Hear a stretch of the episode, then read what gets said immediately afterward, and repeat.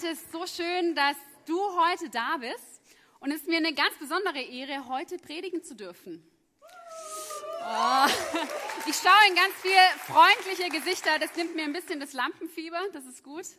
Genau. Und zwar soll ich ganz liebe Grüße von meinem Mann David sagen, der hier auch hauptsächlich Pastor in dieser Gemeinde ist.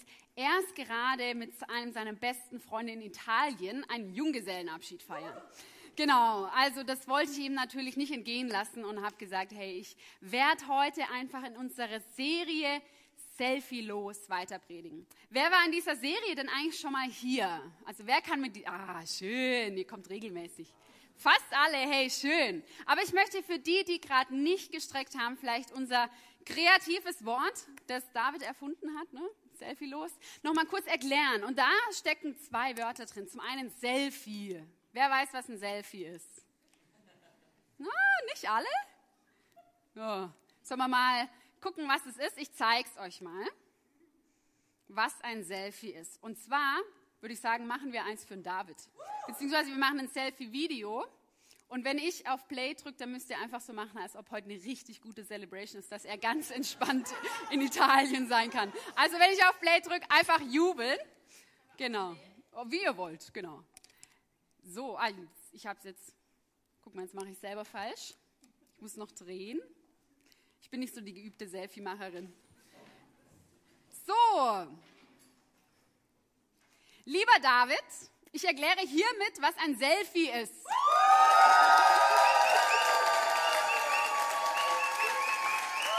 Genau. Sehr cool. Also wie du siehst, unsere Leute sind ganz begeistert von dem Konzept eines Selfies. Hä?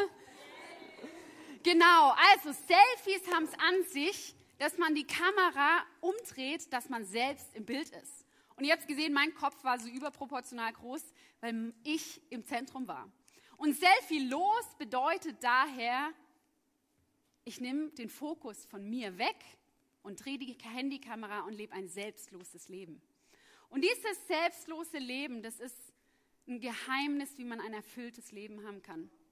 Und ich weiß nicht, ob ihr ein erfülltes Leben haben wollt, aber ich weiß, dass ich es möchte. Ich möchte ein glückliches Leben haben. Ich möchte in meinem Leben vorankommen. Ich möchte mir nicht ständig Sorgen machen müssen. Und diese Frage, wie kann ich ein glückliches Leben haben? Ich glaube, das beschäftigt jeden von uns heute. Und es beschäftigt auch nicht nur uns, es beschäftigt auch Wissenschaftler und Leute, die herausfinden wollten, wann kann man ein glückliches Leben haben? Und ich habe im Internet recherchiert und habe eine Studie gefunden von der Harvard University und die haben 75 Jahre lang mehrere hundert Leute untersucht und, und, das, und rausfinden wollen, wie man ein glückliches Leben haben kann. Also verrückt, wie viele Millionen Gelder da wahrscheinlich reingeflogen sind, äh, geflossen sind und wahrscheinlich hätten sie einfach nur in die Bibel schauen müssen, weil da steht auch die Antwort drin. Genau, und da wollen wir heute weiterschauen und zwar geht die Serie Selfie los über Jakob in der Bibel im Alten Testament. Und Jakob war einer, der wollte definitiv ein erfülltes Leben. Der wäre wahrscheinlich so da gesessen und gesagt, ich möchte ein erfülltes Leben aus eigener Kraft, egal, ich gehe auch über Leichen. Kennt ihr noch die Leute aus der Schule, die so geschnipst haben? Ja? Wahrscheinlich war so jemand der Jakob und er hat gesagt, ich möchte es unbedingt. Und wir haben die letzten Wochen Geschichten über Jakob gehört, wie er selbst seinen Bruder und seinen Vater betrogen hat und den väterlichen Segen abgestaubt hat. Er hat einen Ziegen- oder ein Schafsfell angezogen, also weil sein Bruder so behaart war, damit der Vater es nicht merkt. Also überlegt euch mal, kennt ihr so eine behaarte Person, die wie ein Ziegenfell Haare hat? Also er hat die Leute betrogen. Und dann haben wir aber vor zwei Wochen gehört, Jakob hat betrogen, aber auch er wurde betrogen. Quasi die Geschichte ist spiegelbildlich wieder an ihm passiert. Weil als Jakob fliehen musste von seinem Bruder Esau, weil der war der Jäger von beiden und hätte Jakob garantiert umgebracht, nachdem es rauskam, da hat er seine Liebe des Lebens gefunden, die Rahel. Und die wollte er heiraten. Aber dann hat der Vater dieser Rahel, das war auch sein Onkel, also damals war das noch alles ein bisschen anders mit Verwandtschaftsverhältnissen, hat gesagt, hey, du bekommst meine Tochter nicht einfach so. Du arbeitest jetzt einfach sieben Jahre und dann bekommst du sie. Also die Väter und hier in diesem Raum könnt es euch merken. Das zeigt, wer ein guter Ehemann sein wird. Ja, und dann wacht Jakob eines Morgens, oder nein, nicht eines Morgens, den Morgen nach der Hochzeitsnacht auf und entdeckt, dass die Frau, mit der er die Nacht verbracht hat, gar nicht Rahel war, sondern die ältere Schwester Lea. Er wurde betrogen. Die Lea, das heißt, sie, sie hatte matte Augen und hatte nicht so eine schöne Gestalt wie Rahel. Und jetzt ist Jakob da, hat zwei Frauen und sagt, trotzdem hat diesen Wunsch, ich möchte ein erfülltes Leben haben. Und wie es da weitergeht, ich möchte da ansetzen, wo René Wagner vor zwei Wochen aufgehört hat, das möchten wir jetzt zunächst mal in einem Clip zusammen anschauen. Wow, was für ein Chaos. Ich glaube, dieser Satz beschreibt diese Bibelstelle am besten. Was für ein Chaos. Wir haben hier eine, einen Mann, vier Frauen und ein einziger Zickenkrieg. Also wer denkt, dass es Zickenkrieg heutzutage erst gibt oder im heutigen Fernsehen irgendwelche Serien mit Eifersucht, mit Rache und sich gegenseitig nichts gönnen, das war damals schon in der Bibel. Also die Menschen haben sich nicht so sehr verändert seither. Und ich möchte heute das Thema anschauen, ein, wie man einen Segen bekommt, der die Vergangenheit des Betrugs, wie Jakobs hatte, überwindet. Aber dann dachte ich, ich möchte aber in meinem Leben nicht nur einen Segen, der die Vergangenheit überwindet, ich habe einfach noch einen zweiten Titel genommen. Ihr dürft euch aussuchen, welchen ihr dann nachher nimmt. Weil ich wünsche mir auch in meinem Leben einen Segen, der in Zukunft Bestand hat. Ein Segen, der auch weiter währt. Und wenn man daran denkt, hey, was, was bedeutet es, einen Segen in der Zukunft zu haben? Dann sehen wir ganz oft, in der Bibel sind da oft auch Generationen und Kinder gemeint. Ein Segen, der weitergegeben wird. Und deswegen wollen wir in diese Bibelstelle heute näher reinschauen, die Kinder Jakobs anschauen. Und wir möchten die, genau, das ist alles in der Bibelgeschichte im ersten Mose festgehalten. Und als ich das erste Mal gelesen habe, dachte ich, okay, wir haben einfach eine Auflistung von elf Kindernamen. Und dachte, wie kann ich darüber 30 Minuten reden? Aber wenn wir mal näher reinschauen, stecken da doch solche Geheimnisse dahinter, die uns das ja auch zeigen, wie wir ein erfülltes und segenreiches Leben haben können. Und zwar möchte ich beginnen mit Rahel. Rahel war die schönere der beiden Frauen, die geliebte der Frauen. Und sie, wir würden jetzt so von außen denken, boah, die hat's doch gut, oder? Die hatte die Liebe ihres Ehemanns, aber wir haben gerade im Clip gesehen, sie hatte ein Problem, sie hat keine Kinder kriegen können. Und da möchte ich jetzt noch mal genauer in die Bibel schauen. Und zwar steht es im 1. Mose 30, Vers 1. Als Rahel merkte, dass sie keine Kinder bekam, wurde sie eifersüchtig auf ihre Schwester und sagte dann zu ihrem Mann Jakob, sorge dafür, dass ich schwanger werde, sonst sterbe ich. Also ein bisschen eine dramatische Aussage, oder? Wenn ich nicht sofort schwanger werde, dann habe ich keinen Grund mehr zu leben, dann kann ich ja gleich sterben. Also vielleicht war Rahel in dem Moment emotional, aber ich glaube, da steckt schon auch was Krasses dahinter. Und zwar habe ich mal Rahels Logik näher angeschaut. Ich habe es hier auf Folie. Bei Rahel war das so, Kinder, wenn wir es auf Folie haben, genau, waren für Rahel ein Zeichen von Erfolg. Und Erfolg hat ihre Identität bestimmt. Und wenn wir es umdrehen, das Ganze, also mal Rahels Leben anschauen, wie es wirklich war, sie hatte keine Kinder, in ihren Augen dadurch keinen Erfolg im Leben, und aus dem Grund keinen Lebenssinn mehr. Sie hat ihre Identität von ihren Umständen festgemacht. Und ich weiß nicht, wie es dir heute geht, wenn du das anschaust. Von wovon machst du deine Identität abhängig? Wir können Kind mal ersetzen mit was anderem. Was macht dein Erfolg abhängig und wovon ist deine Identität abhängig? Was ist, wenn du rausfinden würdest, hey, du kannst keine Kinder bekommen? Ist das für dich zu sagen, hey, ich habe gar keine Lust mehr weiterzuleben? Oder was ist, wenn dein Partner plötzlich sagt, hey, ich verlasse dich. Ich habe jemand Neues. Ich bin weg. Wie geht's dir dann? Ist dein Leben dann so zerstört, dass du sagst, ich möchte nicht mehr weiterleben? Oder wenn du morgen zur Arbeit gehst, zu deinem Arbeitgeber und der sagt, hey, wir brauchen dich nicht mehr. Du kannst deine Sachen packen und gehen. Würde das bei dir auslösen, zu sagen, hey, ich habe gar keine Lust mehr, ich schmeiß alles hin, lasst mich doch alle in Ruhe, ich will nicht mehr weitermachen? Das sind vielleicht jetzt alles bisschen drastische Beispiele. Aber die zeigen eine Sache, dass oft diese Dinge, die uns völlig fertig machen, wo wir keine Lust mehr haben weiterzumachen, dass die unsere Identität abhängig machen. Wir machen unsere Identität von den Sachen abhängig. Und mein erster Punkt ist daher, mach deine Identität nicht von deinen Umständen abhängig, wie Rahel in dieser Geschichte. Sie wollte nicht mehr weiterleben, weil sie keinen Erfolg hatte, keine Kinder hatte. Mach deine Identität nicht von deinen Umständen abhängig. Genau, wir wollen jetzt aber mal die zweite Frau anschauen. Lea. In Rahels Augen hatte Lea alles, weil sie hatte ja Kinder.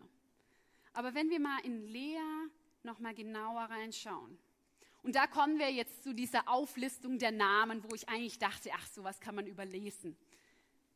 Auch da wird deutlich, wonach strebt eigentlich Lea oder wie, wovon macht Lea ihre Identität abhängig? Und da wollen wir mal gemeinsam auch noch mal in 1. Mose 29 gehen, ab dem Vers 32. Da heißt Lea wurde schwanger und bekam einen Sohn. Sie nannte ihn Ruben, denn sie sagte, der Herr hat meine Not bemerkt, jetzt wird mein Mann mich lieben. Wisst ihr, was hier Lea macht? Habt ihr es gesehen? Lea sagt, hey, jetzt habe ich ein Kind, das ist doch ein guter Grund und eine Motivation, dass mein Mann mich liebt. Lea wollte den Segen durch Anerkennung von ihrem Mann. Rahel wollte den Segen durch Erfolg. Und wir sehen das Ganze noch weiter. Sie bekam weitere Kinder, also wir haben es gesehen, eine ganze Horde voller Kinder. Wir können zum Beispiel das dritte Kind mal anschauen. Ich überspringe jetzt eins.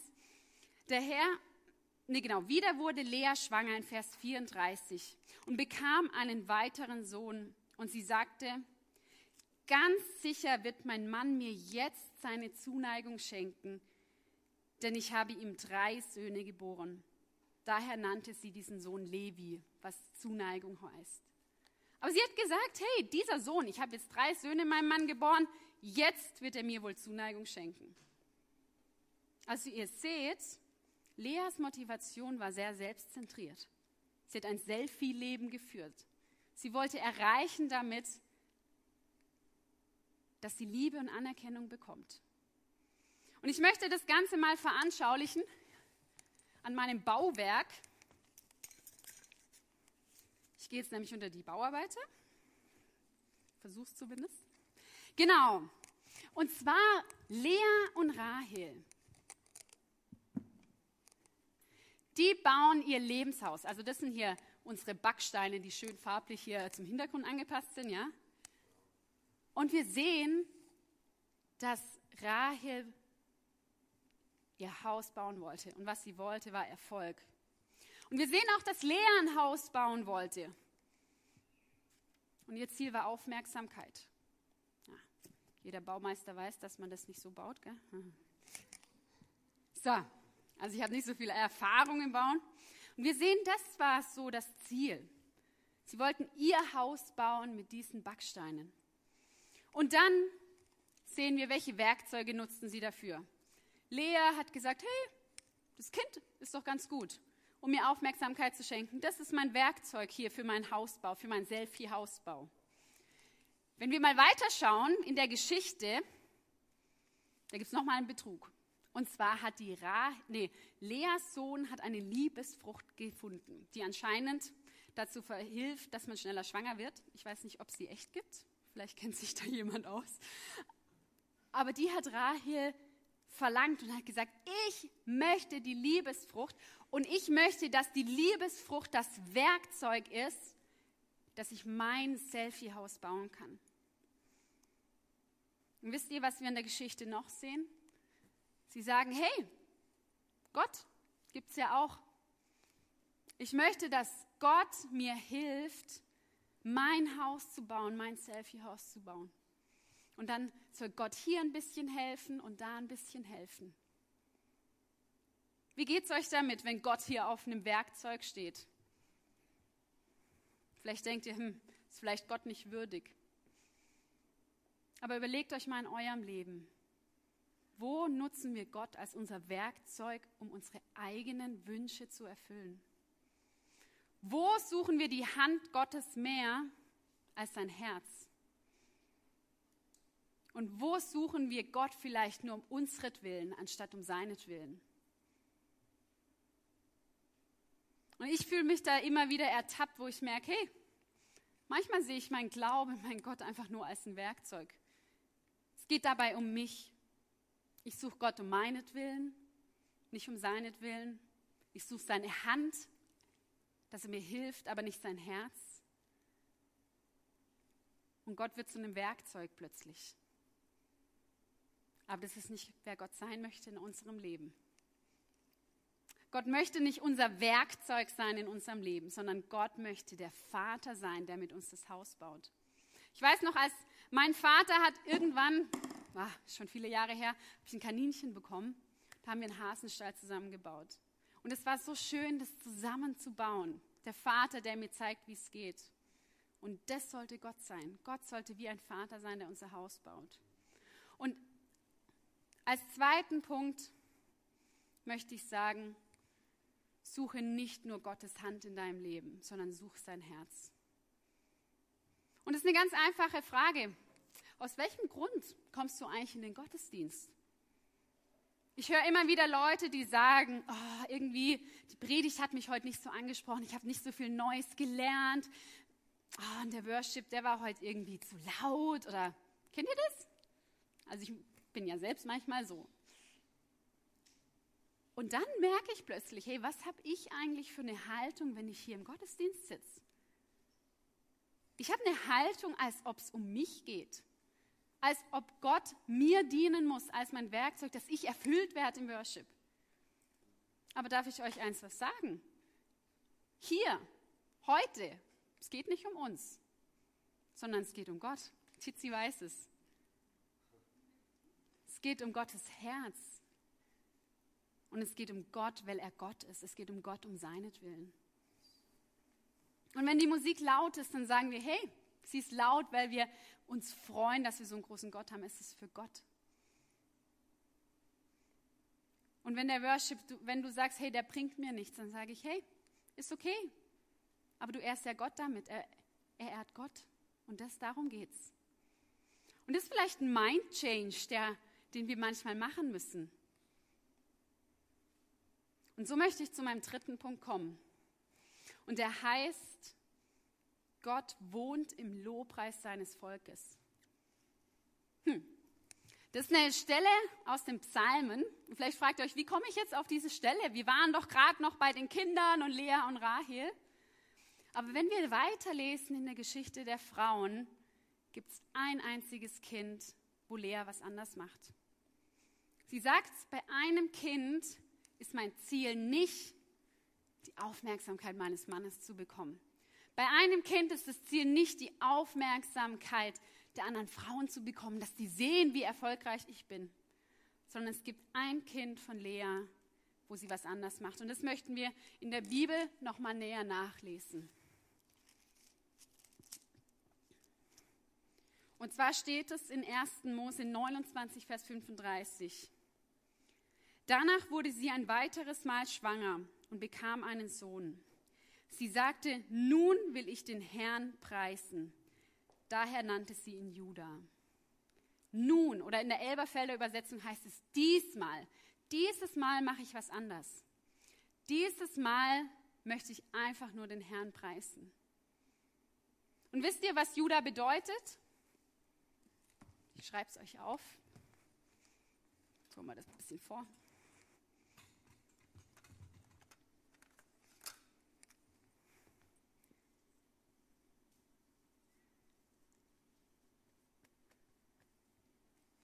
Juda bedeutet Lobpreis.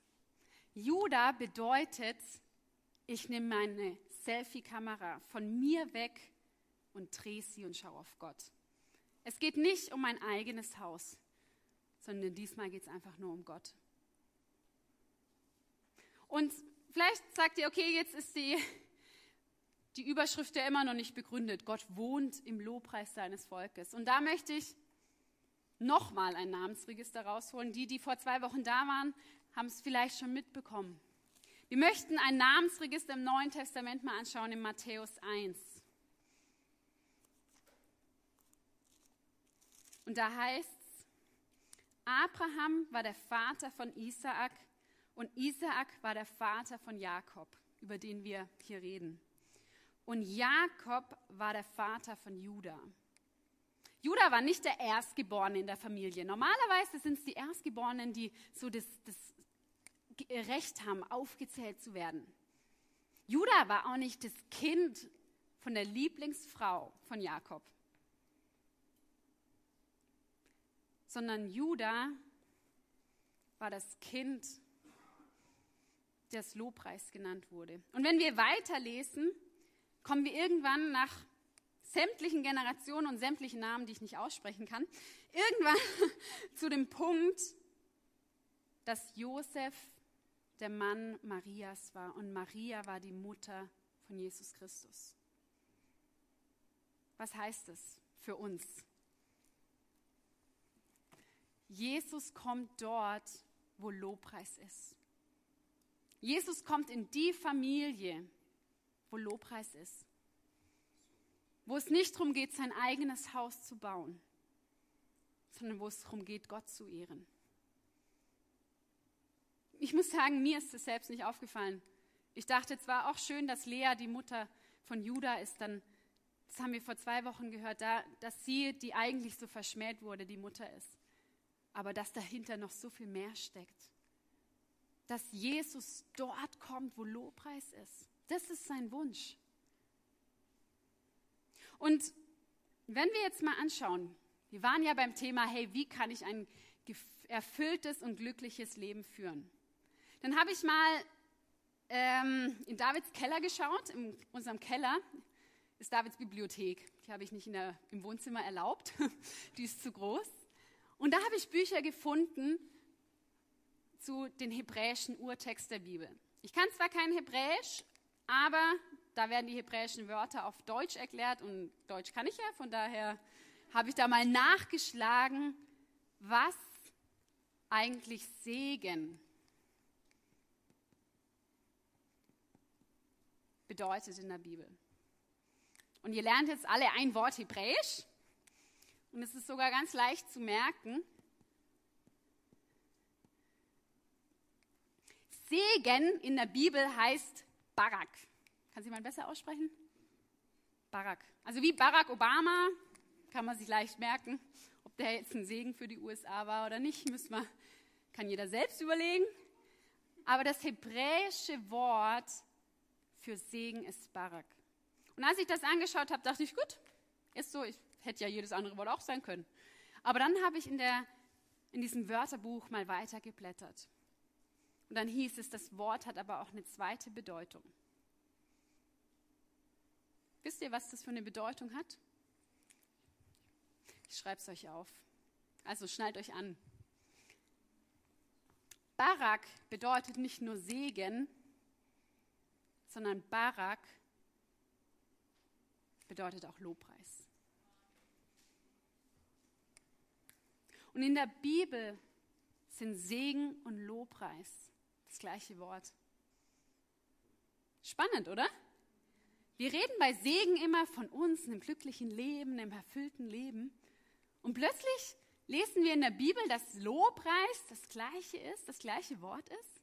Ich habe dann mal geschaut, wo dieses Wort denn oft vorkommt. Es kommt mehrere hundert Mal kommt Barak im ersten Mose vor, wo wir quasi die Geschichte von Jakob und Abraham und Isaak lesen. Aber es kommt auch mehrere hundert Mal in den Psalmen vor. Dort, wo es immer darum geht, Gott zu loben und Gott zu preisen. Und jetzt müssen wir uns fragen, wie hängt das zusammen? Was ist die Verbindung zwischen den zwei Wörtern? Und wir haben bisher immer gesehen, wir als Menschen, also meine, ups, in Kunst war ich nie so gut. Wir als Menschen, wir rennen doch in unserem Leben immer dem Segen hinterher. Ob wir jetzt Christen sind oder nicht. Wir rennen dem Segen hinterher, dass wir ein gutes und erfülltes Leben haben können. Das ist unser Ziel, das haben wir vor Augen. Jakob rannte dem Segen hinterher und hat deswegen betrogen. Lea rannte dem Segen hinterher und wollte die Anerkennung. Rahel rannte dem Segen hinterher und wollte den Erfolg.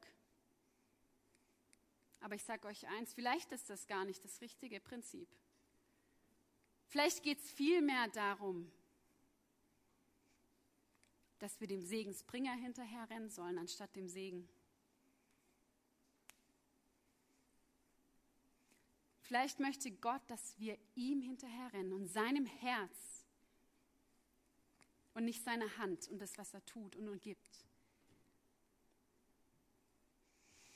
Er möchte, dass er im Zentrum steht. Und das heißt, Gott wohnt im Lobpreis seines Volkes.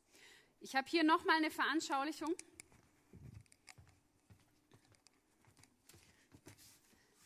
Die ist etwas schwer. Und leider haben wir nicht so ein handliches Kreuz. Deswegen habe ich hier mal schön im Bauarbeiter-Style weitergemacht. Das ist ein Duct-Tape-Kreuz, ne? Aber es erfüllt seinen Zweck und ihr erkennt, was es sein soll. Hey, wir haben gerade gesehen, dass es darum geht, dem Segensbringer hinterher zu rennen, anstatt dem Segen. Wir haben gehört, dass Judah Lobpreis bedeutet. Und dort, wo Lobpreis ist, kommt Jesus. Was heißt das für uns? Was heißt das für uns, wenn wir ganz praktisch hier sitzen sonntags? Ich kann dir sagen, wir sitzen nicht hier und machen Worship für uns, dass wir nachher aufgetankt und erfüllt rausgehen, sondern wir machen Worship, weil wir sagen, hey, wir gucken dahin. Darum soll es doch gehen. Wir wollen Gott anschauen. Und wisst ihr, was dann passiert? Wir lernen das Herz Gottes und das Vaterherz Gottes immer besser kennen. Wir lernen ihn kennen und sehen, wer er eigentlich ist und wie groß er ist. Und vielleicht sagst du jetzt, okay, wenn ich das jetzt zwar mache, aber ich will doch trotzdem ein glückliches Leben, ich will doch trotzdem einen Segen. Und dann bist du wieder versucht, dem Segen hinterher zu rennen. Aber ich sage dir eins, mach das nicht. Weil wenn du zu Gott rennst, zum Lobpreis rennst, dann kannst du irgendwann auch sein Herz spüren und sein Herz sehen. Und wisst ihr, was im Herz Gottes steht?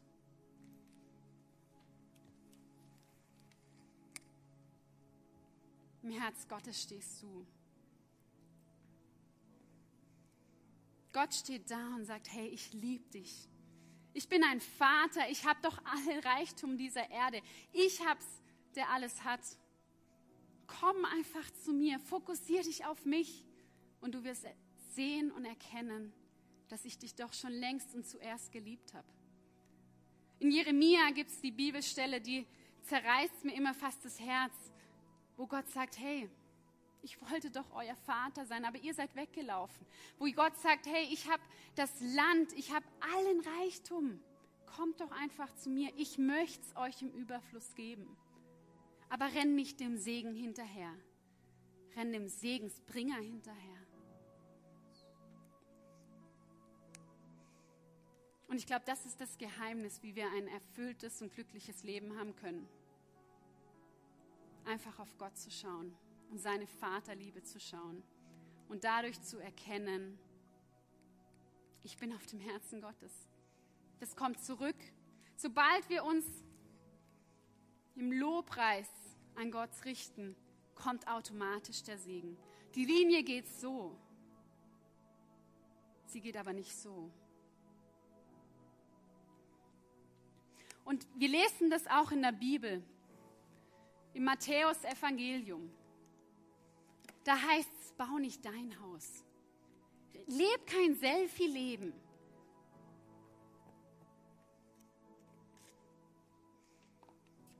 Sondern such zuerst Gott und bau zuerst das Reich Gottes.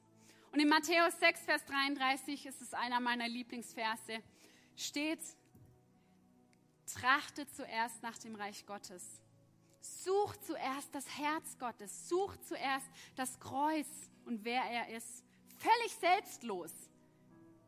Nicht mit dem Gedanken, was bekomme ich davon. Nicht mit dem, mit dem Fokus auf mich, sondern dreht die Handykamera und schaut, hey, trachte zuerst nach dem Herz Gottes. Und was dann steht in